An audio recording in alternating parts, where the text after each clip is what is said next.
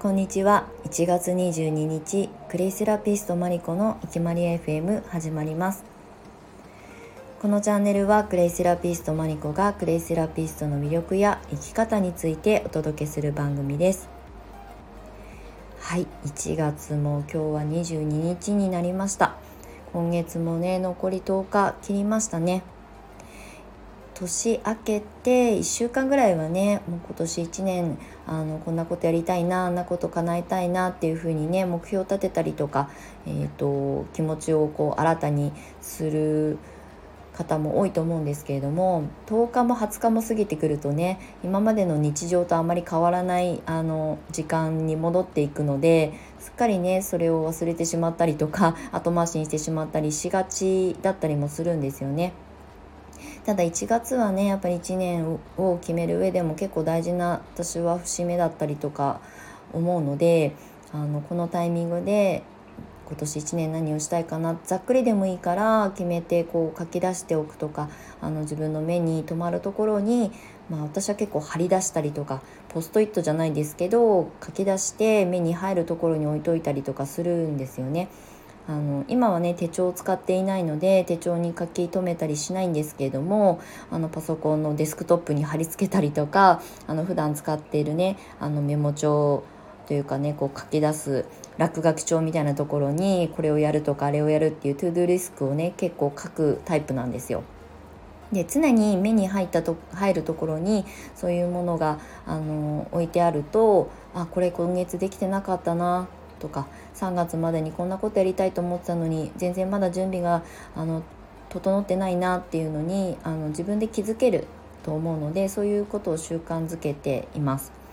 でね今日もあのノートにこの収録の前に更新をしたんですけれども、まあ、1年の始まりのこの1月ってとても大事なタイミングだしそれをねあのちゃんと行動に移して、うん、形にするために動き出す人とやっぱりどうしても今までの習慣の時間軸に戻ってしまう方まあ、どっちがいいとか悪いとかじゃないんですけれども結構ここでね差ができるんだよみたいなことを今日は書かせていただきました。もしご興味あれば読んでいただけたら嬉しいです。はい、で今日の本題なんですけれどもちょっとねタイトルにあの挙げたもうやりたい仕事がないっていうねあのちょっと衝撃的なあのインパクトのあるタイトルになってるんですけれどもあの私のね過去の職歴をねあの自分の手で書き出してみたんですよ。あの20歳で社会に出て、まあ、普通に新卒でね勤めた会社があってそこから35歳でクレイセラピストとして独立するまで約15年間会社員うんまあ、会社員といっても正社員派遣社員契約社員、まあ、けあの雇用形態はバラバラなんですけれどもとにかくもうありとあらゆる職種をね職種というかその業種業界を経験してきたことを最近ね履歴書を書くことがないので自分の職務経歴書をあのちゃんとこう目視することがないので私あのどんな仕事どんな会社でどんな仕事をしてきてどういう時間軸であの仕事転職をしてきたのかなっていうのを改めてあの落書き帳に書き出してみました。今日はね本当にあのたわいもないあの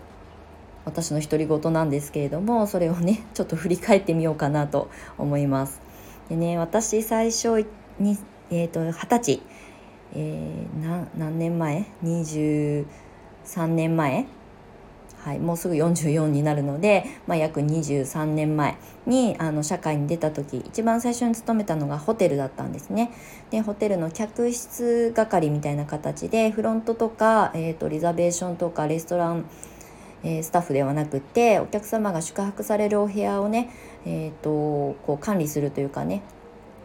あのランドリーをお届けしたりとか何かあの緊急であの困ったことがある時に対応するみたいな形で結構ねあの、まあ、地味なしょあのなんだ、えー、ポジションではあったんですけど結構ね楽しく仕事はしてました。ただねホテルに勤めて3ヶ月で 使用期間みたいなタイミングで辞めてしまったんですけれどもでその後ねアパレル販売を、えーとまあ、トータルアパレル販売は転職2店舗したんですけど、えー、3年間ぐらいかな働きました。あのそれはあの店頭に立ってお洋服を売るという仕事だったんですけれどもその販売を3年間4年近くやったのかなはいやりました。でえっ、とそれで23 4ぐらいになったのかな？で、えっと、その後全然全く畑違いの工場で働きました。なんでかっていうとその時はもうアパレルはやりきった感があって販売はねであの、まあ、24とか5とかが近くなってくるとこれから先私仕事ってどういうふうに向き合っていけばいいのかなと思ってで、まあ、田舎の、ね、茨城県が地元なんですけれども田舎であの仕事をしていて私がやりたい仕事がなかなかこう理想を叶えられる場所がないなっていう風に感じ始めていて、まあ、東京に上京することをねちょっと視野に入れ始めたタイミングだったんですね。なのでお金も貯めたいしうんとまあ勉強する時間も欲しかったので朝早くから働いて夕方早く終われる仕事でまあある程度こうお給料がいいっていう形で、えっと、工場っていうあの職場を見つけたんですね。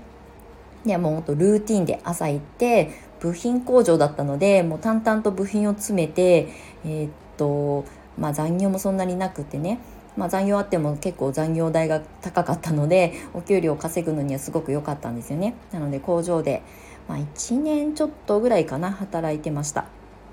でただね 工場はあまりにも淡々としすぎててつまらなすぎてもう飽きちゃってやめちゃったんですね。でその後はまたまあもともと接客とかが好きなので、えーと、ここからはねフリーターみたいな形でいろんなあのお店だったりとか、えー、職場だったりを転々としながらあの働いていました。その中で、えーと、スタバだったりとかあとエステのあのちゃんと施術する側のねお仕事をしたりとかあとはユニクロ。でフリースが初めてこう世に出た時代にその現場にいたっていうのが、まあ、結構貴重な体験だったなとは思うんですけれども100色フリースをね管理するようなあのなんだ役割を任命されてやったりとかっていう経験をしてであとはねクラブとかライブハウスクラブって言ってもあのお姉様がいるクラブではなくてあの踊る方のクラブと、まあ、ライブハウスをされているてあのオーナーさんのところであのアルバイトとして働きながらで夜がメインなので昼間空いてるんですよね箱が。ね、そこでそもそもはカフェをやってくれる人がいないかなっていうことであの友達をあの介してあのお声がけいただいたのでそこに関わるようになって、まあ、結局夜もお手伝いすることになったっていうので結局ねクラブライブハウスあのカフェの、まあ、雇われ店長みたいなことをやってました。でそこで出会ったあの同僚というかねアルバイト仲間からえー、まりちゃんもっとお金稼ぎたいんだったらこういう派遣の仕事あるよって言われて、まあ、最終的に、えーと、茨城県で最後働いた仕事が派遣で、えーと、ADSL を売る。ADSL って今もう死語だと思うんですけど、まあ、あのインターネット回線ですね。をあの説明して、えー、販売するっていうお仕事を家電量販店でやってました。それはね2年近くやったのかな、まあ、そこで本当に本格的に上京する準備あのインテリア関係の仕事をしたかったのでその勉強をしながら、えーとまあ、あのスクールみたいなところに通いながらあとは上京する上で、まあ、就職活動しなきゃいけないのでそういう準備をしながら、まあ、お金も貯めながらっていうことをやっていました。それがねそこまでがじゅ、えーと茨城県で働いていたあの仕事の経歴になります。ざっくり挙げても9回転職してます。茨城県で。たった、えーと、67年の間に。はい。で東京に出てきてからはあの一番最初に、まあ、上京するきっかけになったのが飲食店のプロデュースの会社ですね、まあ、そこもねあっさりと辞めちゃったんですよ。3ヶ月ぐらいで。もうそこはねすごいあのうんなんかすごい昭和の会社みたいにあの社長がもう絶対みたいな。パワハラと言ったらあれですけど、まあ、もう働き方がそもそも何かおかしいなと思っていたのですぐ辞めました。でその後、まあねあの家賃払っていかなきゃいけないので派遣の仕事で、えー、某あの有名ハウスメーカーの、まあ、受付みたいなお仕事まあそこもね私もともとはやっぱり事務系の仕事向いてないのであっさりと半年ぐらいはやったかな、まあ、辞めましたね。あの向いてないお茶出しとか あの電話取りとかを必ずあのジムの子がやらなきゃいけないみたいなそういうまあなんか差別的な仕事の職種っていうのはあんまり私自身のあの性格上向いていないのであのもうストレスが溜まってやめました。はい、でやっぱりインテリアとかそういうものに関わりたいなっていう気持ちでね、まあ、結局業界はあんまり変わってないんですけれどもあの現場にいる、まあ、クリエイティブな仕事をやりたいなっていうふうに思ってその後インテリアスタイリストのアシスタントすっごい給料が安くてびっくりするぐらい あの食えなかったんですけどそこはね1年ぐらいやったかな、うん、本当に手取りが少なすぎてひいひい言ってましたね。はい、でそこからさすがに東京で生きていく上ではある程度稼がなきゃいけないっていうふうに思って、えー、不動産業界に入りました。でその時は賃貸営業とあと賃貸管理。あの入居者の方の、まあ、クレーム対応だったりとか、まあ、それだけじゃないですけど募集に関わることだったり企画だったりとかっていう結構幅広い仕事をさせてもらったので一番長く勤めた会社でした。でしかも私はそこですごいメンタル鍛えられてあの、ね、家賃督促したりとかあの裁判とか内容証明とかなんて人生のうちであの関わることってね、こう弁護士とかの仕事をしてるとかっていうことがない限りそんなにあの日常的ではないと思うんですけどそういうものをね普通に扱うような仕事をしていました。だからね結構メンタルここで鍛えられましたね。クレーム対応もね大変なんですよ。1時間ぐらいそのクレームを言ってくだ来てくださる 来てくださるというか言ってくる入居者の方と1時間ぐらい電話対応したりとかっていうのをねざらにやってましたね。もうそこでこうあのえーと、自分の気持ちをあのちょっと押し殺して淡々と聞くみたいなことをね経験したりとか忍耐強くなったというかねそういう経験はすごくまあでもあのいい経験値になりましたね。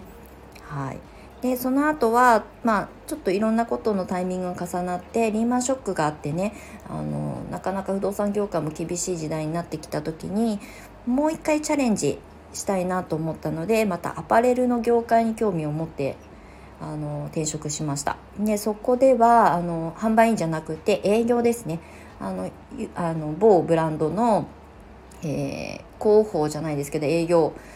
まあ、県広報みたいな形で職種であの採用していただいたので入ったんですけど、まあ、まだまだねちっちゃいブランドだったのであのまあなんだろうなこう就業規則とかもねあるようでなかったりとかまあブラックって言ったらブラックなのかもしれないですけどなんとなくこう私が求めていたキャリアを積むっていう意味ではうんなんかこうサークルのノリの延長で仕事をするような感覚のあの現場だったのでちょっと違うなっていうのでそこはあの、えー、早いタイミングで退かせていただいてでその後行ったのがなんと人材派遣の営業の仕事でした。まあ、人材派遣される側だった人間が人材派遣する側の あの仕事をねあの関わることになったんですがまあここもねまあ人材派遣会社の裏側を知ってる方はああそうだよねっていうふうに分かっていただけると思うんですがびっくりするぐらいあの体育会系なのでもうその会社特に若い社長だったからっていうのもあって、まあ、肌に合わなくて、まあ、すぐ辞めました。あの半年ぐらいは働いたかな頑張って。でも帯状疱疹ができちゃって もうストレス溜まりすぎてあの残業とかもすごく多かったのでもう体が悲鳴を上げてやめたっていう感じですね。で最後に勤めたのが広告制作会社まあその後に広告業界に行くっていうのもちょっと私もなんか変態だなと思うんですけどまあ広告業界なんてね本当にまあピンキリですけど本当時間のあの感覚がもう狂ってるあの業界なので朝から晩までいや私は朝から朝まで働いたり経験したことがあるので本当にね自律神経がおかしくなったりとかストレスが溜まってもう暴飲暴食がすごく増えたりとかっていうことで生活がすごく乱れたんですね。まあ、そこでね、まあ、その後アロマに出会ってクレイセラピーに出会うっていうこの今のあのクレイセラピストのあの仕事をするに至るんですけれども、まあ、これだけね振り返ってみただけでも私トータルざっくり書いただけでも16社転職してるんですよ16回。ただねここには上げてないちょこちょこ単発でやってるアルバイトとか入れると多分書ききれないぐらい本当にね業種業界渡り歩きあの本当に単発単発、まあ、長く働いたところもな、まあ、長くって言っても5年以内で全部辞めてるので一番長くあの続いてるのがクレイセラピストっていうあの面白い現実が生まれています。ただねこの転職経験っていうのはその当時はあの誰にもなんかこう認めてもらえなかったしただわがままにやりたくないからやめてるんでしょっていうふうに思われてたと思うんですね。で私自身も我慢できないとすぐ飛び出しちゃう人間なのでまあそれは私のこう我慢のあの我慢強くなかったところが影響してると思うんですけれどもでも本当にやりたいことが見つかると今みたいに継続できるんですよね。でまあ誰にもこう理解されなかったし親からもすごく反対をずっと受けていて転職するたびに、まあ、怒られてたというか「何なのあんた」みたいなあの仕事は仕事プライベートはプライベートで切り分けたらいいじゃんってずっと言われてたんですけど私は仕事はあの生活の一部であり、まあ、ライフワークっていう言葉がね今はありますけれども、うん、仕事の時間ってすごい人生の中で大きな時間を占めると思うんですよね。朝起きて寝るまで24時間のうち、まあ、最低限でも会社って8時間拘束とかされてると、まあ、3分の1は、まあ、お仕事してるわけですよね。でそこに納得がいかないものに対して時間を割きたくないっていうのがすごい強かったんだと思いますもう二十歳そこそこの時から。なのであの転職経験はその当時はみんなに「えっ?」って後ろ指刺されるような経験もしたんですけど今となったらその16回あの転職したことは今養成講座やってる生徒さんたち受けてくださる生徒さんたちをサポートする上ですごく役に立ってます。いろんな世界を見てきたつもりなので、まあ、ちょっとしたアドバイスができるっていうのは実際あの私の講座の中で実現できているのでこの16回の転職経験って結構書き出すと自分でもびっくりするんですがあのいい経験だったなと思います。なんかね新しいことにチャレンジしたいなとか今までやってきたあの環境から一歩飛び出したいんだけどなかなかその不安があってね安定っていう場所から抜け出せなくって本当やりたいことがこれなのにチャレンジできてないっていう方にちょっと勇気につながったらいいなっていう話を今日はさせてもらいました。なのでかなりの長尺の収録になっておりますがまあちょっと面白おかしく聞いていただけたら嬉しいなと思います。まあ、長いあの収録配信になりましたが最後までもしお付き合いいただいた方がいらっしゃいましたらありがとうございました。またこういうね私の職務経歴の面白話はしていきたいなと思いますのでまあ、フォローいただけましたら嬉しく思います。はい。では週末土曜日素敵な一日をお過ごしください。マリコでした。